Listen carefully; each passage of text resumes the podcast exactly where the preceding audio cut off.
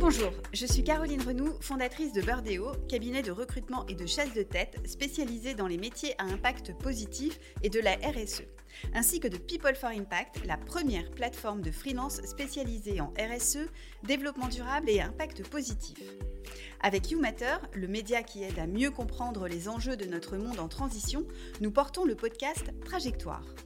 Chaque mois, nous partons à la rencontre d'experts présents sur la plateforme People for Impact et nous décryptons avec eux un sujet de pointe pour vous aider à mieux appréhender la transformation durable de votre entreprise. Olivier Béra, bonjour.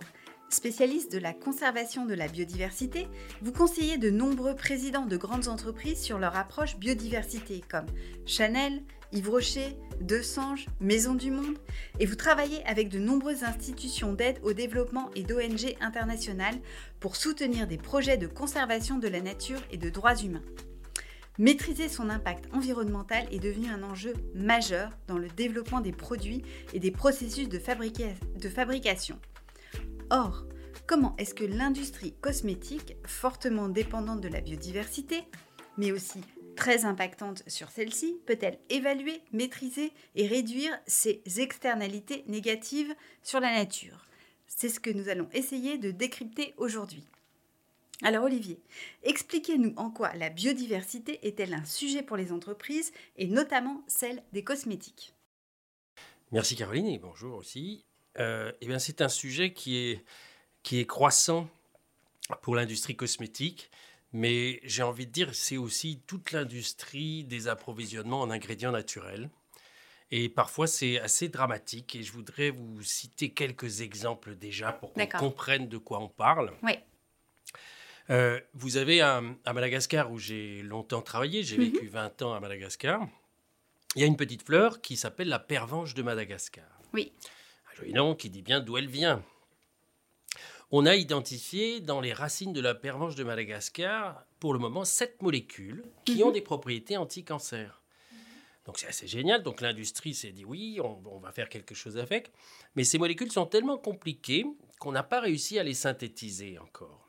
Donc c'est-à-dire que tous les ans, vous avez des containers entiers de racines de la pervenche de Madagascar qui sont exportés de Madagascar pour venir en Europe, être traités et faire des produits, en particulier contre la leucémie infantile.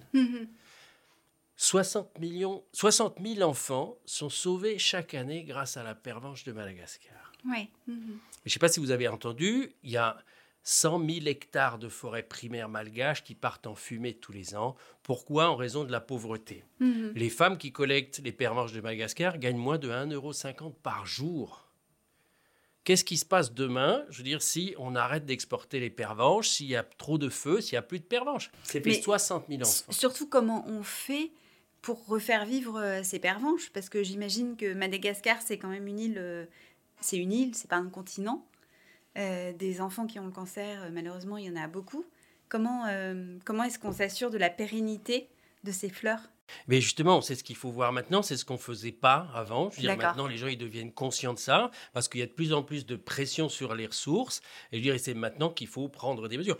C'est alors, si on vient à l'industrie cosmétique, ça c'est un exemple dramatique. Vous avez 18% des plantes utilisées par l'industrie cosmétique et de la parfumerie qui sont sur la liste des espèces menacées par l'Alliance mondiale pour la nature.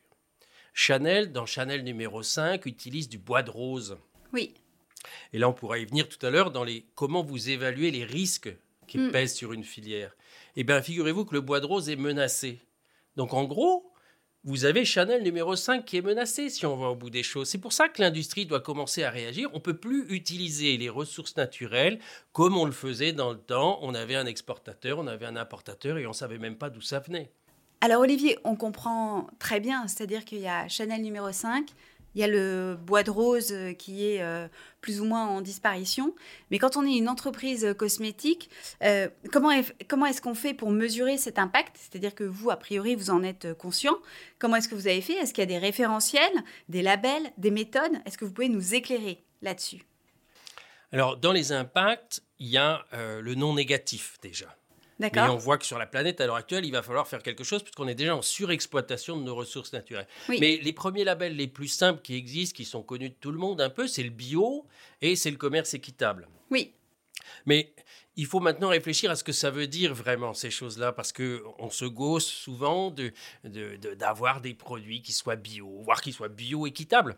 Mais si je prends l'équitable, l'équitable a été inventé parce qu'on surexploitait des populations locales la mhm. plupart du temps. Et maintenant, on n'a pas besoin d'avoir fait des grandes études de commerce pour faire le calcul que ces gens qui gagnaient de la misère, eh bien, si on leur donne 10 à 20 de plus, ça n'a jamais rendu quelqu'un riche et ça n'a surtout jamais payé des gardes forestiers. C'est pas eux qui vont le faire.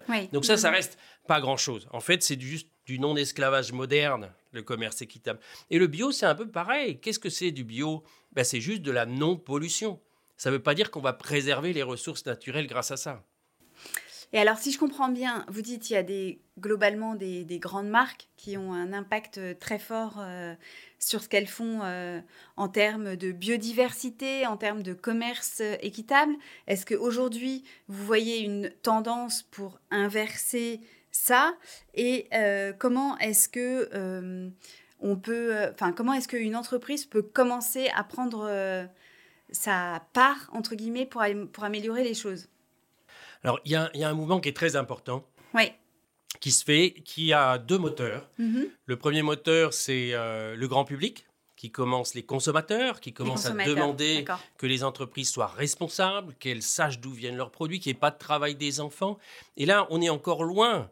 Hein, parce que quand j'utilise ce terme travail des enfants, vous avez des grandes entreprises de la parfumerie, pour ne pas les citer, hein, je veux dire, mais qui ont pris des engagements d'avoir tous leurs produits tracés oui. à l'origine en 2030. Mm-hmm. Mais en gros, en gros, ça veut dire que jusqu'en 2030, on ne sait pas s'il y a du travail des enfants ou pas. D'accord. Donc il va falloir réagir un petit peu plus. Et le deuxième moteur, à part ce grand public qui a fortement raison de poser, pousser la pression, eh bien c'est le réglementaire. Parce qu'au niveau international, on sait que les émissions de CO2, il y a eu des rapports sur l'économie mondiale qui montrent qu'elles ont un vrai coût pour l'économie mondiale et qui n'est pas pris en compte dans les produits à l'heure actuelle. Et maintenant, on sait que la biodiversité, c'est pareil. Je veux mhm. dire, vous avez la même chose. Je vais vous citer un petit exemple, une petite anecdote. J'ai travaillé pour, euh, donc pour Chanel pendant, mhm. pendant, pendant plusieurs années à, à développer des actifs. Parce que moi, j'ai travaillé à Madagascar, dans la forêt vierge, je dirais, je suis un botaniste. Donc, développer des actifs, ça veut dire euh, développer des molécules euh, qui permettaient de faire des parfums ou des crèmes, euh, c'est ça? C'est ça, c'est chercher dans les quelles sont les plantes qui vont nous donner des extraits qui vont être le plus puissants possible. Et souvent, ben, quand on a des plantes médicinales qu'on va utiliser pour cicatriser, eh ben, c'est un peu le même processus qu'on va chercher pour la peau. C'est la régénération cellulaire. Donc c'est ce qu'on fait. J'étais de passage à Paris depuis, depuis ma forêt, et puis j'ai toujours mon, chapeau un peu euh, d'Indiana Jones ou autre, je veux dire, qui, qui, passe. Et donc ça les faisait marrer dans les bureaux de Chanel à Neuilly, tout blanc, noir, tout propre. Quand il y avait le, gars qui sortait de la brousse, ça faisait marrer. Donc le directeur de recherche de Chanel me dit Tiens, euh, Olivier, je vais te présenter au, PDG. Mm-hmm. Et là, le PDG, il me dit Ah, vous êtes euh, Olivier Véra, le monsieur biodiversité. Et là, je lui ai dit un truc. J'ai dit oui, mais euh, c'était Andrea Davac à l'époque. Et là, je lui ai dit d'emblée, j'ai dit oui, mais monsieur Davac, euh, c'est pas moi là, on parle pas des, grenouilles, des lémuriens ou même des, des, orchidées que je peux aimer. On parle du capital de votre entreprise.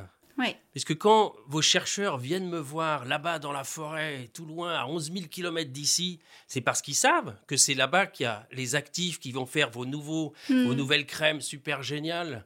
Mais moi, quand je vois les, furets, pardon, quand je vois les forêts qui partent en fumée, eh ben, c'est le capital de l'innovation de votre entreprise qui part en fumée. Parce qu'une entreprise, elle a de la valeur par le chiffre d'affaires qu'elle réalise, mais aussi par son potentiel de développement. Et quand la biodiversité disparaît, eh bien, l'industrie de la pharmacie, mais aussi l'industrie de la cosmétique et l'industrie de la parfumerie, eh ben, perdent du potentiel de développement. Et alors, qu'est-ce qu'il vous répond? Eh bien, il dit c'est vrai, bien évidemment, je n'avais pas pensé. Et Andrea Davac était un, était un visionnaire. J'ai vraiment, euh, c'était un monsieur, et donc euh, euh, il m'a dit mais qu'est-ce qu'on peut faire? Je dis ben écoutez, faire du bio et de l'équitable c'est déjà bien, mais ça suffit pas. Il faut protéger le potentiel. Et on peut faire des projets de conservation de la biodiversité pas cher quand on travaille avec des ONG locales. Maintenant, il y en a qui sont formés. Et de se dire, eh ben, pourquoi on ne ferait pas un projet de conservation autour de chacune de vos filières? Et il a dit oui. Il a dit oui. Et alors, depuis le début de votre carrière, est-ce qu'il y a des évolutions de la part des entreprises que vous accompagnez? Est-ce qu'il y a une prise de conscience? Eh bien, André Davac était un peu trop visionnaire. Après, il, a eu un, il y a eu un retour. Le Parce que c'était il y a combien de temps? C'était il y a. Ben, c'était, disons, ça s'est passé il y a une dizaine d'années. D'accord. Donc à l'époque, euh, on parlait très pas pionnier, encore bien sûr. Voilà. Hmm. Donc c'était pionnier. 2010. Après, Hmm. le nouveau PDG, on lui a demandé de faire des sous. Donc on a dit on va, on laisser réussi. ça aux ONG, voilà. Maintenant, c'est vrai que je vois beaucoup d'entreprises qui s'engagent, des entreprises à mission qui Mhm. naissent un petit peu partout. Et ça, c'est très bien. Dire, maintenant, il faut aller un petit peu plus loin parce que c'est vrai qu'on est encore beaucoup dans le bio euh, pour dire, OK, on protège la biodiversité. Est-ce que vous pouvez nous donner un exemple de mission idéale ou presque idéale que vous auriez réalisée pour une société dans le secteur de, de la cosmétique? Malheureusement, elles ne vont pas, elles vont pas jusqu'au bout. D'accord Pour ça, j'ai même créé une petite entreprise qui s'appelle euh, Elephas, Elephas Paris, pour montrer que c'est possible. Hmm. Mon, mon- mon boulot, c'est d'être conseiller, mais des fois, il faut être aussi capable de montrer que c'est possible de faire les choses, parce que sinon, on vous dit, euh, Ouais, c'est bien beau les consultants, je veux dire, ils disent toujours, il faut faire ci, il faut faire ça. Donc, Ouais. on a fait cette entreprise pilote. On en a déjà une à Madagascar, qui est une entreprise sociale et solidaire qui fait des huiles essentielles, D'accord. favorables à la biodiversité. Et ces huiles essentielles, elle les vend à des grandes entreprises du cosmétique? Oui, elle les vend. Elle les vend beaucoup à des intermédiaires, encore maintenant. Mais maintenant, c'est génial, puisque en fait, toutes les entreprises, L'Oréal a défini des stratégies, LVMH, Kering, ils ont tous des stratégies qui font pression sur leurs fournisseurs aussi. Qui leur disent, OK, on veut des produits qui soient euh, neutres en carbone d'ici 2030, d'ici 2050, malheureusement pour certains. Donc, il y a de la pression sur les fournisseurs. Et donc, je pense que maintenant, ils vont commencer à chercher ces Mhm. entreprises locales qui font les choses correctement. D'accord, je comprends. Euh, Est-ce que la biodiversité, donc on se rend bien compte qu'elle a des enjeux euh, économiques, est-ce qu'on les voit déjà euh, aujourd'hui? Est-ce que vous pouvez nous parler Est-ce que vous avez l'impression que les entreprises cosmétiques ont déjà perdu de la valeur à cause de, cette dégradation? Oui, elles, elles en perdent parce que moi je le vois, parce qu'on perd des forêts. Je veux dire, les gens ne se rendent pas compte. Pour le moment, il y a quelques espèces qui commencent à être rares. Donc, Ouais. Effectivement, on parlait du bois de rose. Euh, après, on, on a fait du géranium bourbon, je veux dire, à Madagascar, qui a une odeur qui, qui va remplacer un petit peu. Mm. Mais on n'arrivera jamais pour un parfumeur qui, qui ont le, le nez fin, justement, qui savent ce qu'ils cherchent. Donc, quand on, on perd des hectares et des hectares de forêts, je veux dire, naturelles qui partent, ben moi qui suis sur le terrain, on perd des choses. Eux, malheureusement, ils regardent plus ce qu'ils ont, je veux dire, pour le moment, et dire, OK, est-ce qu'on a des espèces qui sont menacées Et ça, ils commencent à le voir. On a vu le santal, le bois de oud. Le oud est, une, est, un, est la superstar dans la parfumerie à l'heure actuelle parce que c'est les Arabes qui l'achètent, c'est c'est traditionnel. Je suis allé en Papouasie, euh, au fin fond de la Papouasie, de la jungle, dans des endroits pas possibles. Même là-bas, il n'y en a plus parce que les gens, ils ont déjà exploité, mais pour des prix qui sont ridicules. Le bois de oud, vous allez euh, en Arabie Saoudite, ça vaut 4000 euros le kilo pour Mhm. certaines variétés. Moi, j'ai vu des papous euh, qui collectaient du bois pour 1,50 euro. Hmm. Il y a quelque chose qui ne marche pas. Vous parlez énormément de commerce équitable et l'aspect sociétal est fortement lié aux notions de biodiversité. On n'y pense pas toujours, on se dit euh, la forêt est détruite, euh, il n'y a plus de bois de rose, etc. Mais euh, les papous qui vendent à 1,50€ versus euh, l'Arabie saoudite à 4000 dollars, euh, c'est pas euh, des choses dont on est conscient. Euh, comment est-ce que vous pensez qu'on peut raccrocher cet aspect sociétal à la biodiversité? Alors, vous parliez de référentiel tout à l'heure. Ouais. Je veux dire, euh, il y en a qui ont fait. Euh, en fait, j'ai travaillé 4 ans pour Chanel euh, et Ouais. 30 de ses fournisseurs à évaluer les filières. En fait, maintenant, il faut passer à un stade qu'on appelle à viser du net positive impact.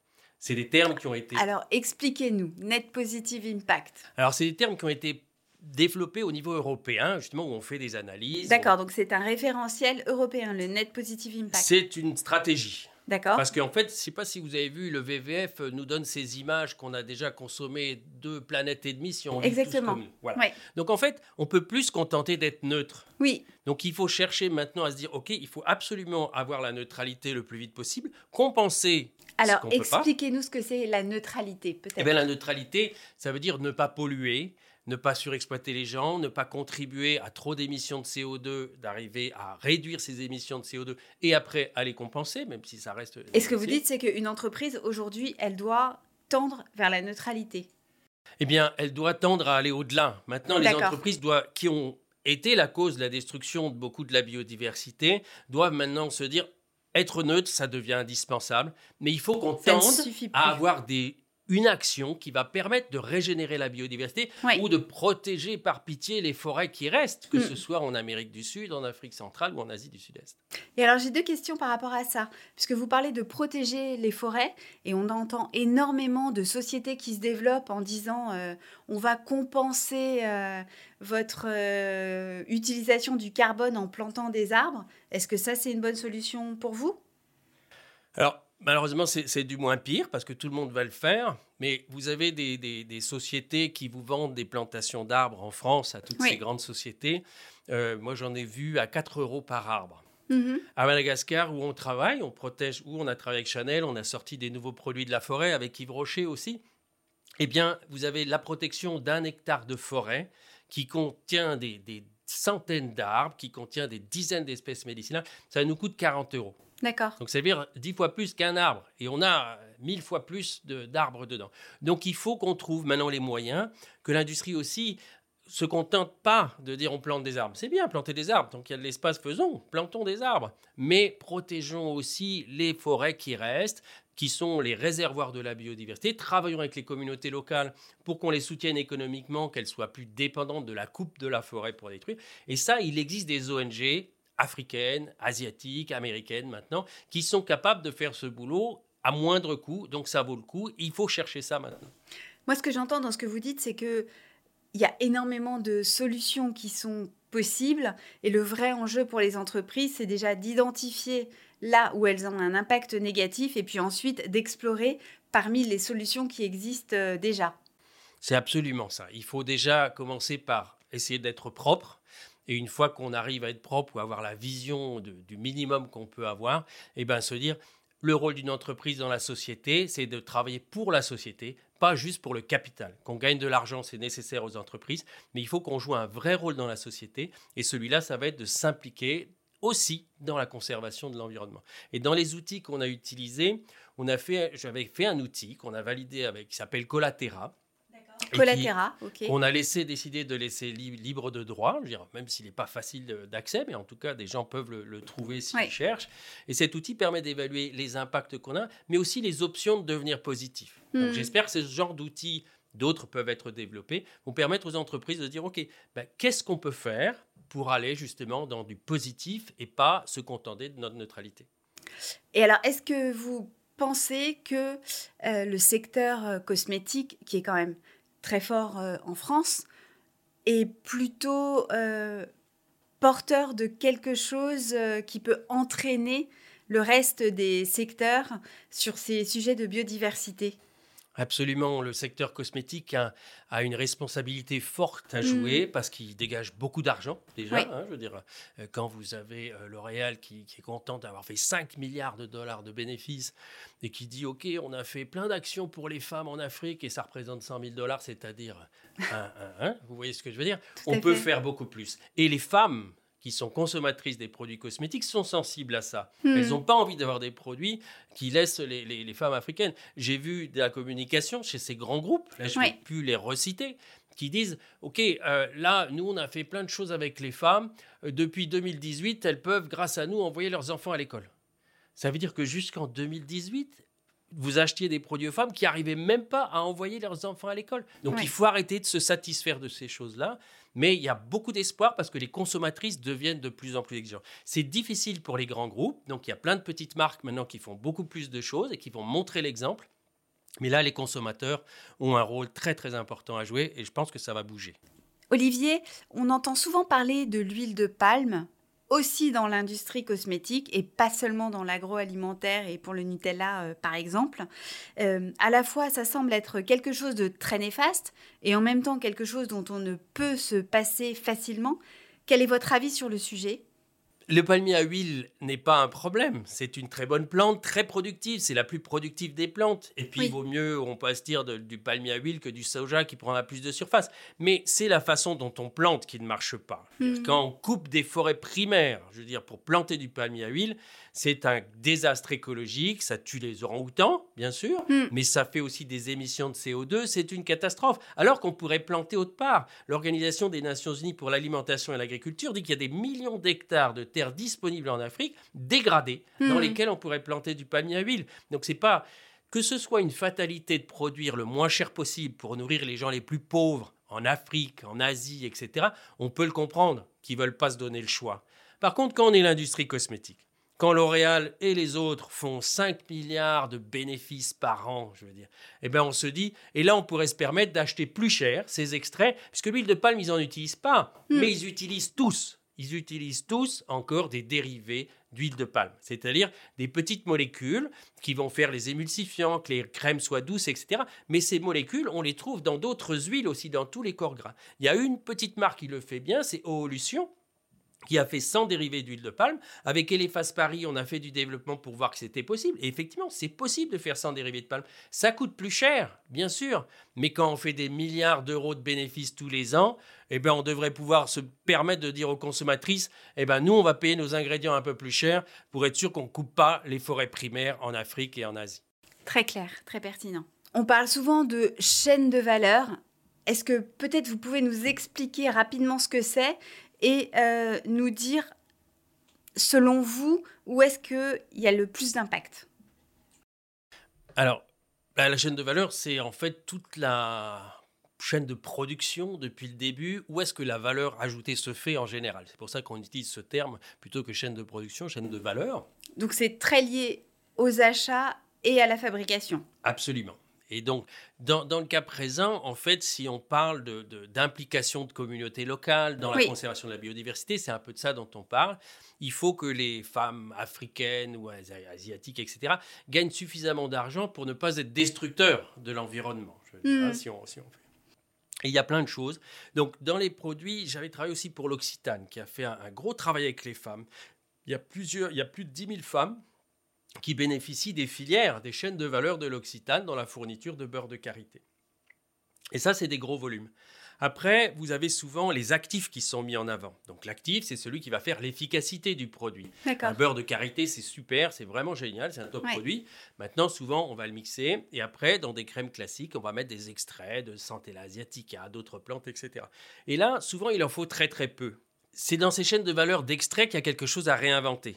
Parce que c'est souvent ça qu'on vend. Je veux dire, la femme, elle va acheter l'extrait de la plante machin qui va faire le teint plus joli, etc. Mm. Donc c'est c'est celui-là qui est le vendeur. Mais en pratique, souvent quand on fait des extraits ou des huiles essentielles, c'est tellement efficace qu'on en met très très peu. Et pourtant, le produit, il vaut assez cher quand même. Ouais. Et là, il y a très peu de retombées sur le terrain, alors que c'est ça aussi la valeur de la biodiversité, c'est ces potentiels nouveaux actifs.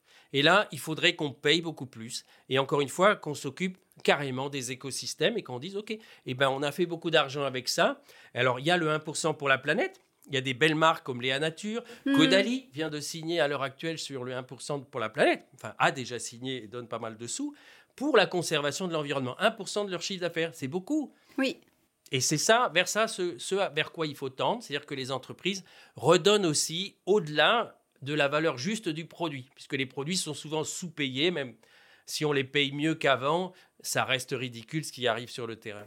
En fait, l'idée, c'est pour les entreprises de passer enfin vers ce euh, capitalisme de la valeur euh, partagée, euh, c'est-à-dire de repartager la valeur aussi avec les, les fournisseurs qui sont ces femmes qui, euh, qui, qui, qui travaillent énormément et qui font beaucoup pour l'industrie de la cosmétique, c'est ça? Absolument, mais cette valeur partagée, on leur demande pas de devenir philanthrope même. Bien sûr. Mais oui. c'est une logique de protection de leur capital d'innovation, encore Mm. une fois, de la biodiversité. Si on partage pas plus, si on n'investit pas plus dans les pays en voie de développement pour la protection des forêts existantes, eh ben on perdra tout et on perdra le développement. Donc on ne demande pas de la philanthropie, c'est de la logique économique. C'est très clair. Écoutez, je, veux- je vous remercie beaucoup pour euh, ce partage. En tout cas, je pense que nous n'achèterons plus nos crèmes cosmétiques euh, de la même euh, façon. Euh, et bah, j'espère que les choses vont évoluer. euh, et en tout cas, ça semble être le cas dans le bon sens. Merci, on peut être positif et il faut encore une fois passer le message. Merci beaucoup à vous de On le faire. faire. Et puis à bientôt, j'espère. Exactement. Merci pour votre écoute. Je suis heureuse d'avoir passé ce temps avec vous. Si vous cherchez la retranscription de ce podcast, les liens de référence ainsi que tous les autres podcasts, vous pouvez les retrouver sur le site de People for Impact, c'est-à-dire people4impact.com, ainsi que sur celui de YouMatter, y o u m a t e rworld Dernière petite chose, cet épisode vous a plu? N'hésitez pas à le partager sur vos réseaux sociaux ainsi qu'à vos proches. Faisons grandir la communauté d'acteurs engagés ensemble. Vous pouvez aussi le noter sur votre plateforme d'écoute préférée. Un grand merci de m'avoir écouté et retrouvez-nous très bientôt pour le prochain épisode.